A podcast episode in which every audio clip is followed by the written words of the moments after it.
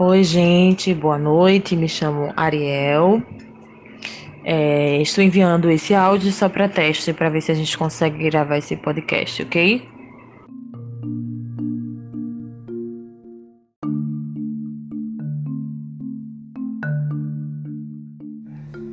O projeto político-pedagógico ele deve ser construído na referência norteadora de todos os âmbitos da educação educativa da escola. Por esse motivo, sua elaboração requer a participação de todos aqueles que compõem a comunidade escolar. Mas para isso é preciso articular e construir espaços participativos, e isso exige método, organização e sistematização. Não é com boas intenções que se constrói um projeto dessa magnitude. É necessário muito trabalho para que o projeto gere mudanças na direção de uma formação educativa e cultural de qualidade para todas as crianças e jovens que frequentam a escola pública.